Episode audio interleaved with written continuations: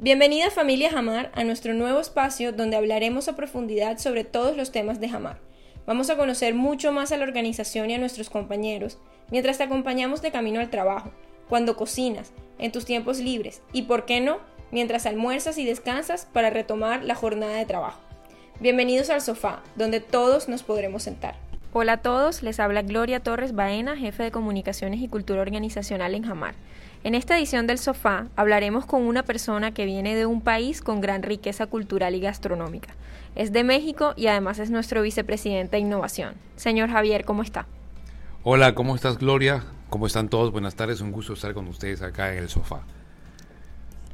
Bueno, eh, primero queremos saber de qué ciudad en México es usted.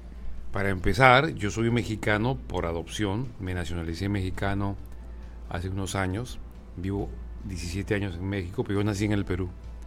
Soy peruano de nacimiento, o sea que sí vengo de un país con una rica cultura y una eh, tradición gastronómica, como lo es México también. Pero sí tengo doble nacionalidad, soy peruano y soy mexicano. Bueno, eso es una sorpresa, casi nadie sabe eso. Así, que nací en una ciudad del Perú que se llama Arequipa, en el sur.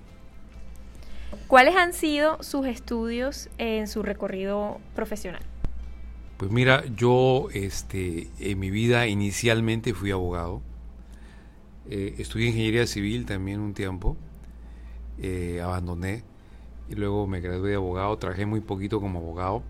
Y luego estudié negocios internacionales y empecé a trabajar eh, en negocios, ¿no? en administración comercial, en administración de ventas, en unos sistemas que se llaman fondos colectivos en mi país eh, luego viajé al Ecuador, donde trabajé en, el área de crédito y de cobranzas de una empresa, en una gerencia de colocaciones. Y luego se me dio por estudiar y me vine a hacer el MBA en la Universidad de los Andes en Colombia.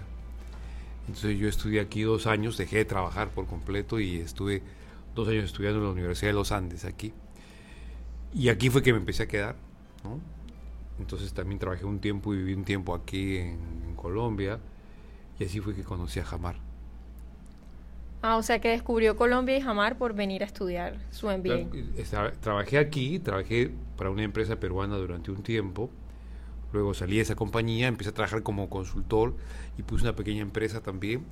Y fue así que llegué a Jamar en el año 2000. Entre el año 2001 y 2002 trabajé aquí un par de años en Barranquilla. Venía todas las semanas. En ese tiempo reorganizamos y creamos la estructura y los procesos del área de cobranzas de aquel entonces, del área de crédito también. Por un tiempo trabajé soportando el área de crédito y cobranza, le llamamos gerencia y colocaciones. Y ya luego cuando llegó eh, la, que pasó a ser la directora del área, Alba, Alba Jiménez, yo me fui y me fui, para, me fui para trabajar a una empresa norteamericana y dos años después me fui para México. De modo que conozco a desde el año 2001. Claro, lo conoces súper profundamente. Pues espero que sí, así, así es. Bueno, y posteriormente al, al, MBA que estudié en la Universidad de los Andes en Colombia, ya estando en México, eh, seguí durante un año un diplomado, una especialización que se llama Alta Gerencia en el IPAE, que es el Instituto Panamericano de Administración de Empresas, ¿verdad? Similar al INALDE de acá, ¿verdad? Entonces allí estuve durante un año estudiando eso. Y ya posteriormente, cinco o seis años después, fui eh, a estudiar a Kellogg en los Estados Unidos, innovación y crecimiento, ¿verdad? Y también a Berkeley en California, también estudié allí innovación. Y también he participado de algunos cursos de INCAE sobre innovación, desarrollo y creatividad.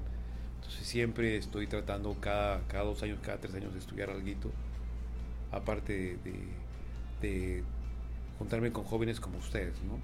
Porque la manera de no envejecer es eh, robarle juventud a, los jóvenes. Entonces, afortunadamente mis hijas son chicas y entonces cuando converso con ellas sé qué es lo que está de moda, cuál es la red social que está surgiendo, un poquito de música también de la de ustedes. Creo que es importante estar en contacto con varias generaciones, entonces eso ayuda mucho. Y el haber trabajado también en la universidad y haber dado clases, obligarte a prepararlas, a leer, para interactuar con los jóvenes y, que desafíen con preguntas y cosas, creo que es la parte más maravillosa de la formación de uno. ¿no? Entonces todo eso me ha ayudado mucho y, creo que puede ayudar a cualquiera en esa, en esa ruta. ¿Qué le hace sentir el hecho de ser el vicepresidente de innovación de la empresa número uno en muebles en Colombia y Panamá? Pues es un inmenso desafío y a la vez es un orgullo hacer parte de este equipo, eh, hacer parte de esa empresa que tiene comezón, es una empresa que tiene un escosor por hacer cosas nuevas, es una empresa que no se rinde, es un equipo de trabajo que tiene ese ADN de, de siempre probar algo nuevo, de saber qué hay, de escuchar nuevas tendencias, de traer gente que le traiga nuevas ideas, de incorporar nuevo talento. Es un equipo incansable, yo digo, tiene como un escosor, ¿no? Entonces es un orgullo, como te digo, y a la vez es una responsabilidad, pero estoy muy contento por eso. Bueno, dada su gran experiencia, eh, creo que a todos nos gustaría saber qué habilidades piensa que son fundamentales hoy en día para todas las personas que están en el mundo laboral. Pues mira, yo como tengo el sombrero de innovación puesto, yo creo que antes que nada lo que uno tiene que tener es una gran capacidad por, adaptarse, por estar siempre viendo qué hay en el horizonte. Yo creo que uno nunca envejece, lo que uno que hace se aburre, deja de adaptarse. Entonces, creo que constantemente hay que estar observando, hay que estar leyendo, hay que estar estudiando, hay que estar escuchando a los demás para adaptarse y aprender y seguir creciendo. Entonces, creo que un profesional debe ser una persona que está constantemente observando y observar significa mirar, leer, aprender. Creo que es importante la disciplina, ¿no? Mucha gente piensa que la innovación está reñida con la disciplina, ¿no? Porque tenemos ese, ese estereotipo de que el innovador es un ser libre, independiente, que hace lo que quiere, que prácticamente se pasa la vida jugando y haciendo pruebas. Y no, o sea, yo creo que hay que perseverar, hay que tener orden inclusive para innovar.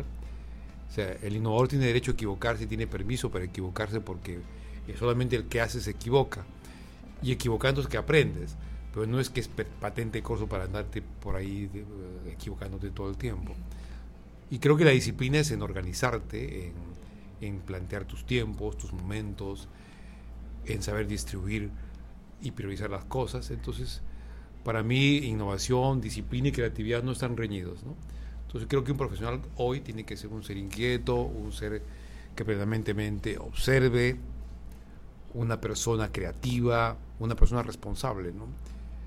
Creo en la disciplina y creo en la responsabilidad. Yo creo que hay que saber tomar una oportunidad y responder por ella, ¿no? Ser responsable es, me hacen un encargo y voy a cumplir con él y voy a decir por qué me fue bien o por qué me fue mal.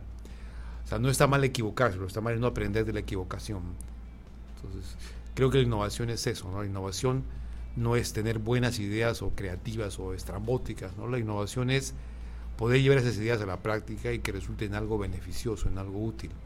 Una innovación no es simplemente algo nuevo, es algo nuevo que tú llevas a la práctica y cuando lo aplicas le gusta al cliente, paga por ello, pero tu empresa también gana y crece gracias a ello, ¿no? De nada serviría crear algo que al cliente le encante pero que la empresa no gane. Pero lo más, lo más importante de todo es que sea sostenible, ¿no? No es una golondrina que hace verano, es algo que es nuevo, algo que transforma, que el cliente lo paga con su bolsillo y dice me gusta, que a la empresa le permite ganar dinero y a la vez que es sostenible, que es escalable, no es una cosa pasajera, una cosa temporal. ¿Considera que cualquier persona puede ser innovadora? Yo creo que todos, si nos esforzamos, desarrollamos un músculo que es el músculo de ser innovadores. Eh, cada quien puede tener un rol distinto en un equipo innovador, ¿no? Unos aportan ideas, otros aportan el trabajo, unos observan, otros ejecutan. Yo creo que eh, eh, la innovación es un equipo de trabajo, no todos tienen que ser recontra creativos en el equipo o recontra ejecutores en el equipo. Creo que es una mezcla.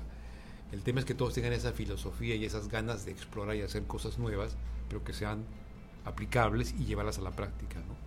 Entonces creo que sí, creo que todos podemos ser innovadores, todos podemos desarrollar el músculo de la innovación, la pasión por la innovación.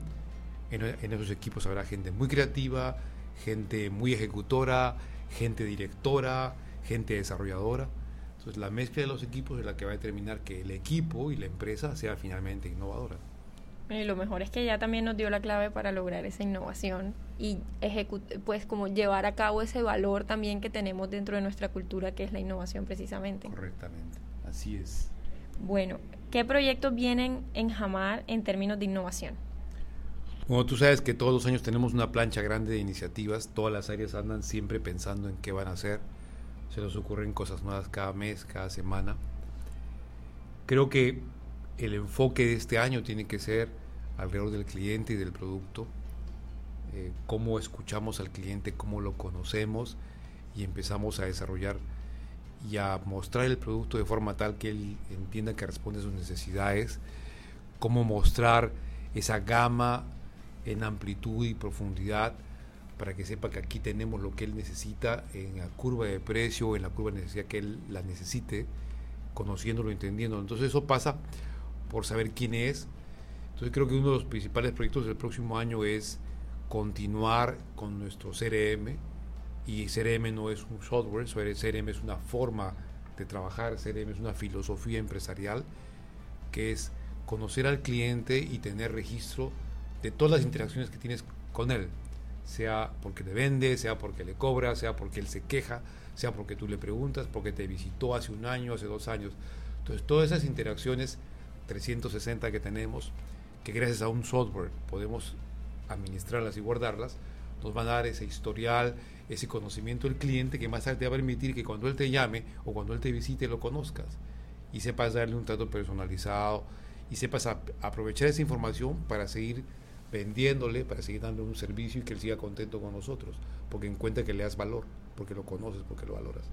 Entonces, eh, creo que el principal proyecto va a ser continuar con el desarrollo del CRM, ¿verdad? A través de procesos, a través de estrategias y de la implementación de la herramienta que permita soportarlo, ¿no? Esta herramienta que es el CRM Salesforce, que es el que estamos usando ahora. Excelente, y también va encaminado con nuestro pilar cultural del cliente es primero. Así es. Bueno, señor Javier, muchas gracias por este espacio tan ameno, lleno de sorpresas. Muchas respuestas fueron súper innovadoras, súper nuevas. Eh, fue un espacio muy enriquecedor para todos y siempre será más que bienvenido a este podcast. Pues muchas gracias por invitarme, vuélveme a invitar, así seguiremos conversando de más cosas. Felicitarlos por esta iniciativa de poder comunicarnos con toda la gente de la compañía a través de este medio, porque no tiene un horario, el horario lo pones tú, nos escuchas cuando tú quieras y donde tú quieras. Entonces, a ver al que nos esté escuchando porque está caminando, porque está corriendo, porque está cocinando, que les salga rica la comida y que les sea provechosa la caminata. Un abrazo para todos ustedes.